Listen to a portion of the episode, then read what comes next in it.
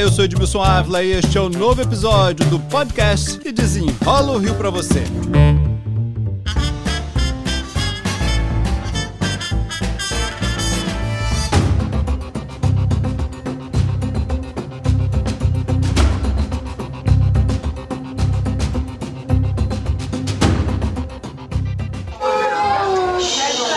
crianças sendo minadas pelos professores para não ouvirem o som de balas. Ninguém aguenta mais, é tiro toda hora. Eu fico triste, porque eu sei que não tem nada para me fazer.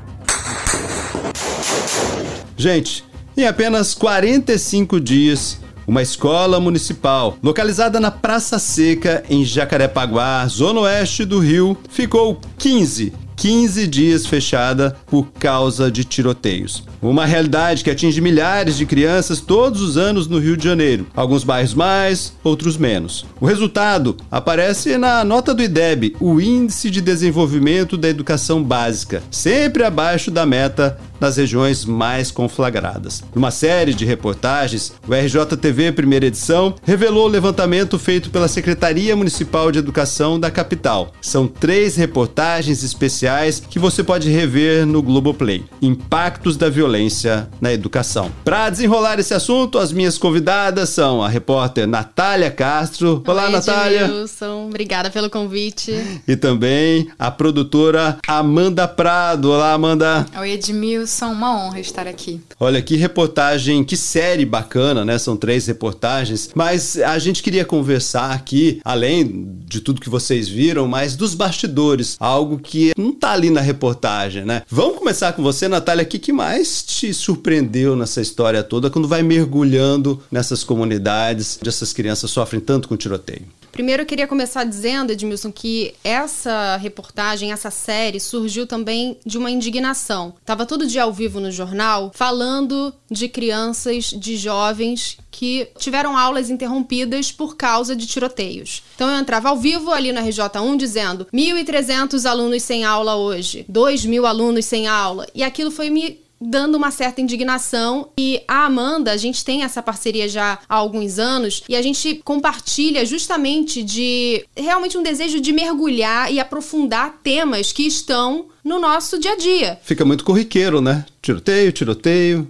e assim vai. Exatamente. Então, o nosso desejo dessa série, quando eu falei com a editora-chefe do RJ1, foi justamente pra gente discutir mais profundamente esse assunto que tá todos os dias, praticamente, no nosso telejornal. E aí, a editora-chefe falou: olha, a Amanda também tá já produzindo algo nesse sentido, e aí deu match, e a gente começou a conversar, e a Amanda caiu dentro dessa produção, que foi muito difícil, e a Amanda vai poder falar melhor disso, mas a gente todo todos os dias na redação a gente se encontrava com aquele olhar um pouco desesperado. E aí, será que vai dar certo? Porque foi uma produção de incertezas e a Amanda vai conseguir falar isso melhor. Primeiro que já foi uma, uma operação longa, né? Longa. O que, que você Longa. foi descobrindo? O que, que foi mais difícil? Eu tava pensando sobre isso, assim, né, a gente compartilhando esse processo de construção da reportagem que no, no produto de televisão é uma construção muito coletiva, né? Do ponto de vista da produção, é o tipo de, de trabalho que a gente parte de um lugar que é como eu vou entrevistar pessoas que não querem falar. Como é que eu faço isso? Tem criança envolvida, os pais, Ela, um risco muito grande para eles. Eu tenho que proteger todas as crianças. Tanto que, assim, a série praticamente inteira é a voz distorcida, a imagem da pessoa não aparece. Então, já parte daí o desafio. Eu preciso revelar uma situação que eu já não posso mostrar direito. Exatamente. E vou procurar pessoas que, em geral, não querem falar. Então, assim, do ponto de vista desse levantamento, de identificar pessoas, era assim: conversava com 10 pessoas, uma topava e na véspera ela desistia. Muitas foram desmarcadas? Muitas foram Muitas. desmarcadas, ou na véspera, ou eu chegava, na verdade, na porta da marcação do endereço para fazer a entrevista sem ter certeza de que o entrevistado realmente ia topar, ia continuar a gravação, porque as pessoas, quando viam a câmera, então, elas já ficavam muito acuadas. E aí todo um trabalho também ali presencialmente do convencimento e de olho no olho falar, você pode confiar na gente, o nosso trabalho é sério e a gente tem muita certeza do que a gente está fazendo e a gente está aqui para proteger você. A gente partia desse princípio para entrevista acontecer. É, no processo de construção dessa série, Edmilson, acredito que a gente ficou muito perto, assim. A gente vivenciou ali o detalhe, a minúcia, o cotidiano de um morador do Rio de Janeiro com medo. Acho que a gente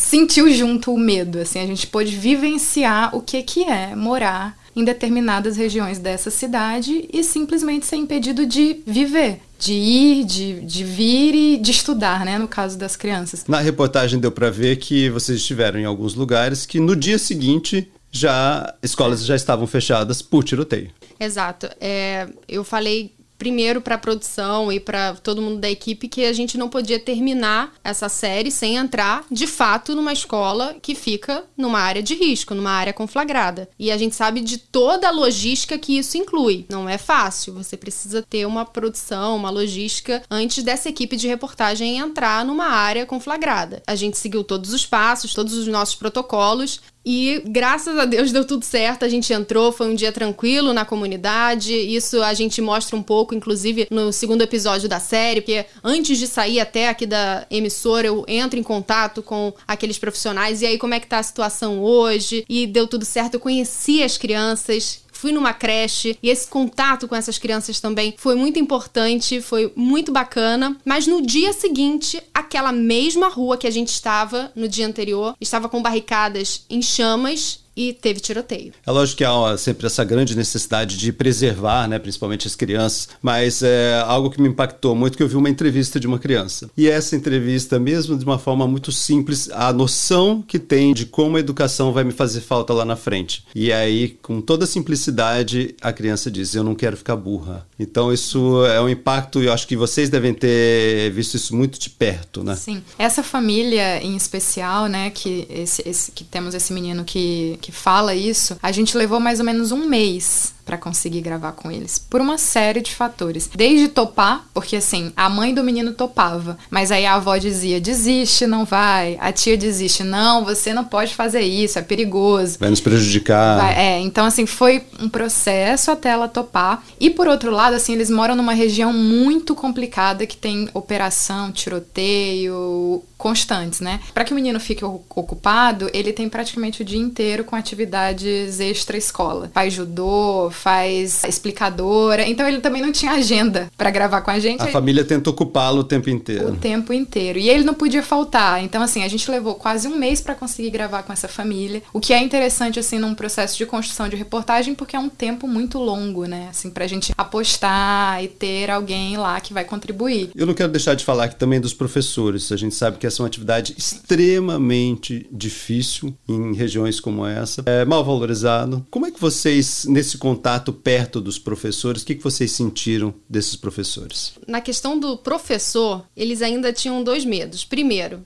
eles tinham medo de falar mal da secretaria e sofrer alguma represália, e medo de falar mal de traficantes da comunidade onde eles trabalham e sofrer represália também dos traficantes. Então, eles tinham dois lados ali, e por isso muitos não mostraram o rosto, não toparam gravar a entrevista mostrando né, e se identificando. Perfeitamente compreensível, né? Com, com toda regiões. certeza, com toda certeza. E aí muitos também entendem que a grande questão é o seguinte: a gente sabe que durante uma entrevista, muitas vezes o entrevistado quer falar porque ele tem um objetivo, ele sabe que aquele objetivo vai ser alcançado ao colocar aquele assunto num telejornal. Nesse caso, todo mundo tinha a real noção que essa série de reportagem não vai resolver o problema. Não vai mudar a realidade. Não vai mudar a realidade. Só que o que a gente sempre explicava é a gente precisa falar, a gente não pode normalizar isso. E precisa começar de algum ponto. Sim. A discussão ela é necessária para não normalizar e por isso que a gente quis tanto fazer esse trabalho. Então, olhando para o futuro, Para a gente concluir esse bate-papo aqui, desse trabalho fantástico de vocês, Amanda, o que, que nós precisamos caminhar ainda? Para mim, assim, era muito esse sentimento de olhar todos os dias pro jornal, que era o que a gente estava falando lá no início, e dizer, mas peraí, todo dia uma foto de, de um monte de criança no corredor, todo dia vídeo. E o que, que a gente faz com isso, né? A gente tá aqui noticiando uma provocação jornalística nossa, né, de, de primeiro passo foi: vamos perguntar para as autoridades envolvidas o que, que eles estão fazendo. Porque, assim, é tão cotidiano do Rio de Janeiro que acaba que, que esse, esse sentimento de normalizar era a nossa provocação de ir lá e dizer: não, mas espera aí. A série é quase um cartaz, tipo assim, isso não é normal né? Assim, vamos juntos olhar para isso e questionar isso. Eu acho que provoca um debate. Acho que as pessoas estão falando disso. A gente percebeu de professores, de diretores, de pais e mães essa provocação maior de questionar e dizer assim: "Não, mas vamos pensar sobre isso, vamos questionar isso". E as autoridades que a gente ouviu. Natália, como você está olhando para isso? Então, Edmilson, eu acho que